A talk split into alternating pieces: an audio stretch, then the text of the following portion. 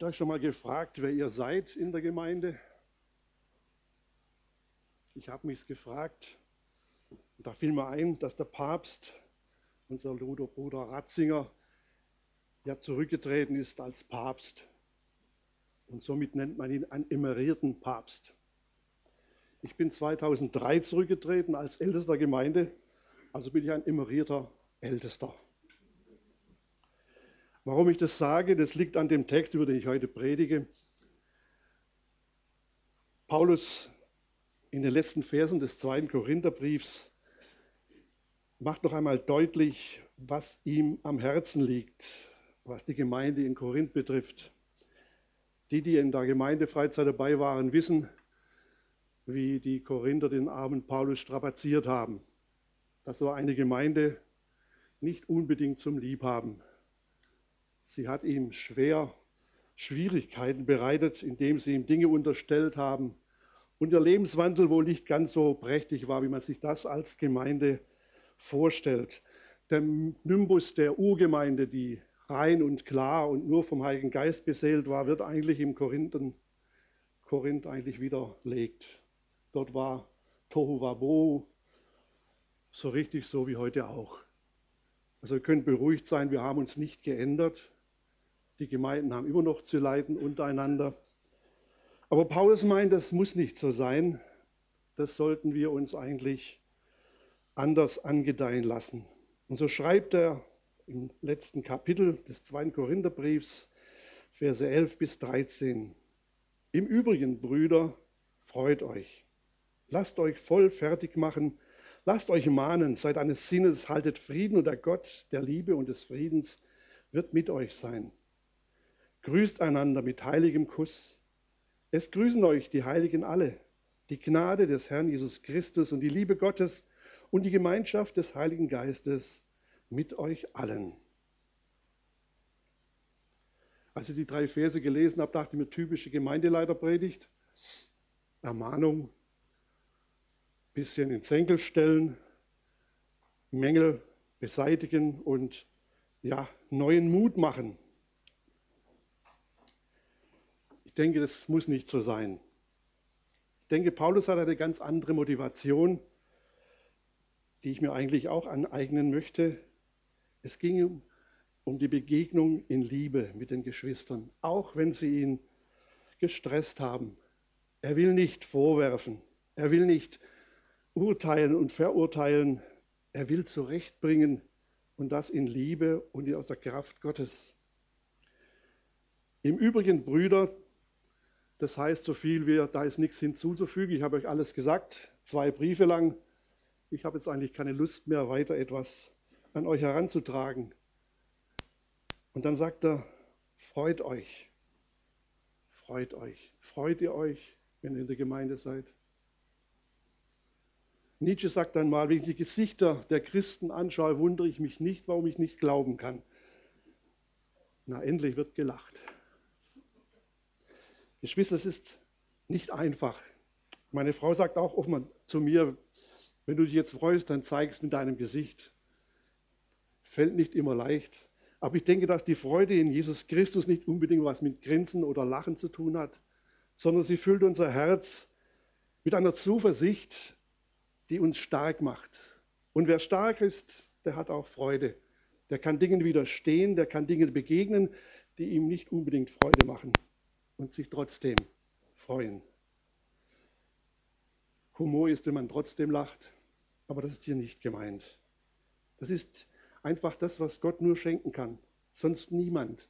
Eine Freude aus ihm, die das Herz anregt und getrost macht, selbst wenn es draußen rum stürmt und donnert, zu wissen, ich habe jemanden in mir, der mich nicht loslässt, der sich für mich interessiert, der wirklich als erste Priorität im Sinn hat, mir Freude zu schenken.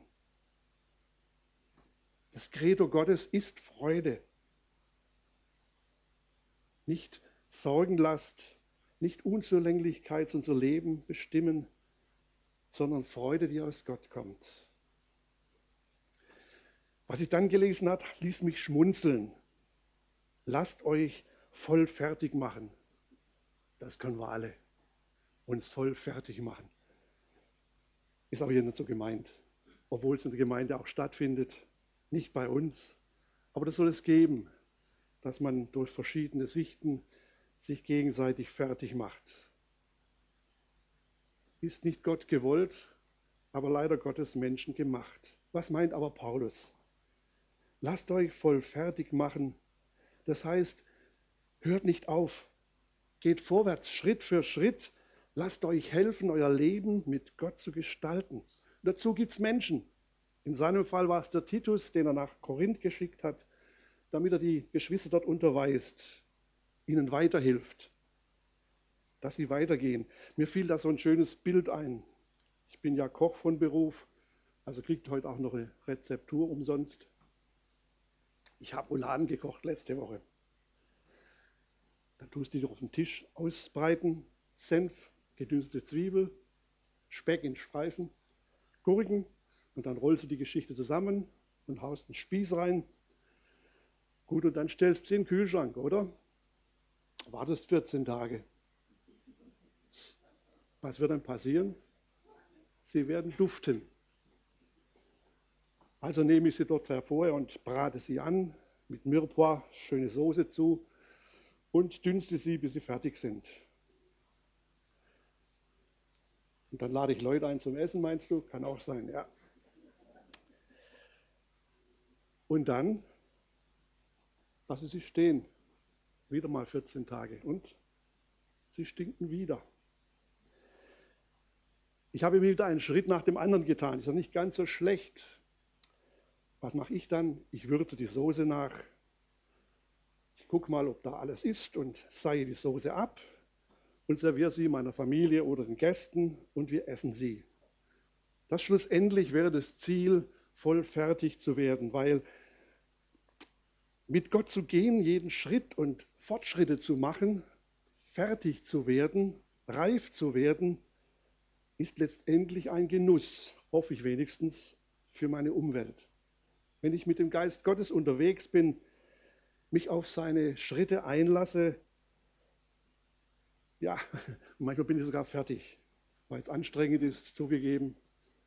Aber es ist trotzdem Segen in dem, dass ich nicht stehen bleibe, nicht warte, sondern mich unterweisen lasse von Menschen, die manchmal mehr wissen wie ich, von Menschen, die mehr erlebt haben wie ich, die Gottes Güte wirklich in ihrem Leben ausgemacht haben, die mir es im Zeugnis weitergeben und ich fange an zu vertrauen und will dasselbe haben.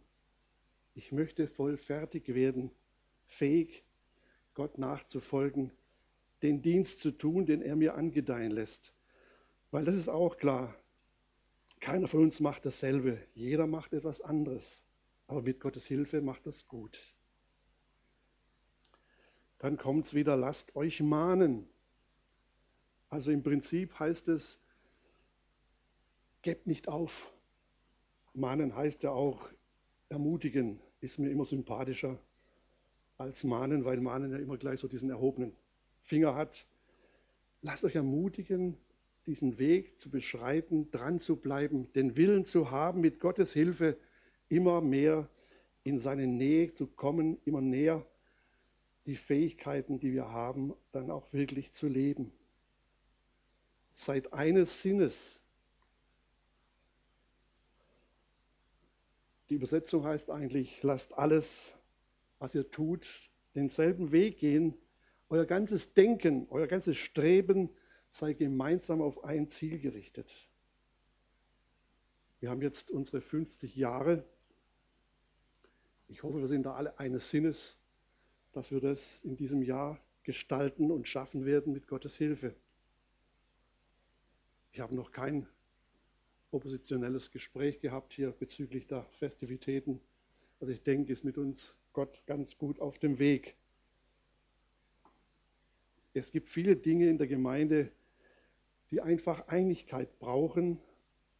Und ich denke immer wieder, so wie Paulus hat auch jeder Älteste und jeder Pastor eigentlich nur eins im Sinn. Die Einheit in der Gemeinde auf ein Ziel hin immer wieder zu gestalten und zu erreichen. und das Denken der Geschwister immer wieder auch auf dieses Ziel hin zu lenken und zu begründen, warum und wieso so etwas geschehen muss. Haltet Frieden und der Gott der Liebe und des Friedens wird mit euch sein. Ich wäre jetzt gelogen, wenn alles in meiner damaligen Zeit vor meiner Emirierung so in Frieden abgelaufen wäre. Aber ich denke, das ist das Wichtigste, was eine Gemeinde ausmacht. Der innere Friede. Manchmal ist das Schwergewicht des Dienstes dann immer mehr eigentlich für und in der Gemeinde die Einigkeit zu erhalten, dass Mission manchmal ein bisschen hinten runterfällt. Aber ich finde auch, Gemeinde, die keinen Frieden hat, sollte auch nicht missionieren. Wozu? Dass die Leute sehen, wie Unfrieden in einer Gemeinde herrscht. Ich denke, das ist wichtig, dass uns das zuerst am Herzen liegt, dass wir gegenseitig Frieden halten. Aber wenn wir Frieden halten, dann sind nicht wir das ausmachende Moment, sondern das sagt Paulus auch. Und der Gott der Liebe und des Friedens wird mit euch sein. Dann werden wir spüren und dann spüren wir tatsächlich, dass Gott mit uns geht. Dass ihm in seiner Liebe unser Frieden ganz wichtig ist. Und er wird uns begleiten und wir werden keine Probleme haben, wenn wir uns wieder auf diese Ebene begeben, die Frieden schafft und erhält. In aller Demut von uns wegschauen, hin auf den, der den Frieden in unserem Leben geschaffen hat. Jesus Christus hat nur eins im Sinn, dass wir Frieden haben untereinander. Liebt euch, wie ich euch geliebt habe, damit die Welt sieht, dass ihr meine Jünger seid. Ein Anspruch Christi an uns, und da sind wir nicht allein, da hilft er uns. Mein lieber Mitbruder Reinhard, damals Mitältester, leider ist es schon beim Herrn, war manchmal nicht ganz einfach. War ja auch nur ein Mensch, wie ich auch. Und manchmal hat er mich schon ein bisschen genervt. Er war ein bisschen zögerlich. Ich bin da wieder anders. Ich bin mehr der Spring ins Feld. Und so war die Ergänzung auch gut. Er hat bestimmt die Gemeinde vor vielen bewahrt. Da fuhr ich heim mit dem Fahrrad, heiß war es wie gestern, so richtig narrt und sagt, Herr, das ist Wahnsinn, das nervt mich jetzt so. Das kann ich nicht verstehen, warum und wieso jetzt so denkt.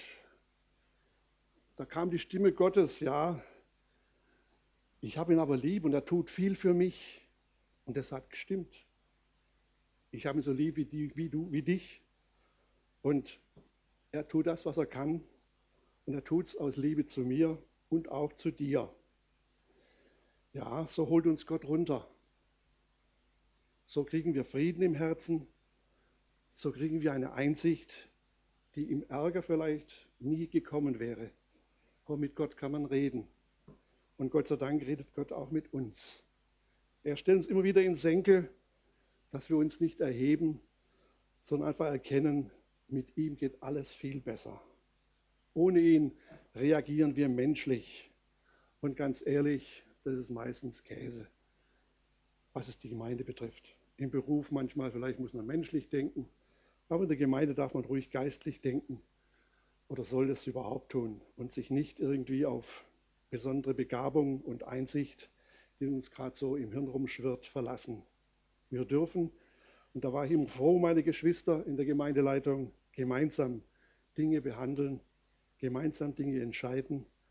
Und da kommt manchmal Gutes raus, an das man selber gar nicht denkt. Gemeinde ist kein Einzelmachtspiel, Gemeinde ist Gemeinde, Gemeinschaft. Da kommt es auf jeden an. Und das will auch Paulus uns hier sagen. Wenn ihr Frieden haltet, wenn ihr euch gegenseitig verständigt, wenn ihr zurückkommt in allem Denken auf mich und meinen Geist, dann kann ich heute diesen Frieden garantieren. Dann werdet ihr immer wieder einsehen, wer ihr seid und wer ich bin. Und wenn ihr Willen seid, dann unterwerft ihr euch meinem Willen und lasst euren ein bisschen beiseite. grüßt einander mit heiligem Kuss. Ein schönes Bild. Die küssende Gemeinde. Ja, ich weiß schon. Mitteleuropa, Deutschland, Deutsche sowieso. Solche Gefühlswallungen sind uns nicht unbedingt bekannt. Ich war ja noch viereinhalb Jahre in Singen unterwegs. Da war viel Frankreich dort und viel Italien. Und die sind da ganz anders. Die sehen sie und da wird gebusselt, dass die Schwarte kracht. Auf der Freizeit habe ich über diesen Text schon eine kleine Andacht gehalten, in der Hoffnung, ihr vergesst alles wieder bis dahin, wenn ich predige. Da haben wir es immerhin geschafft, dass wir hinterher uns alle umarmt haben.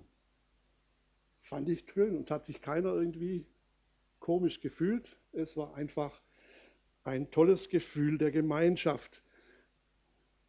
Es ging sogar das Wort umher, lasst uns Hütten bauen, wir wollen nicht mehr aus dieser Freizeit heimkehren. Es war so schön.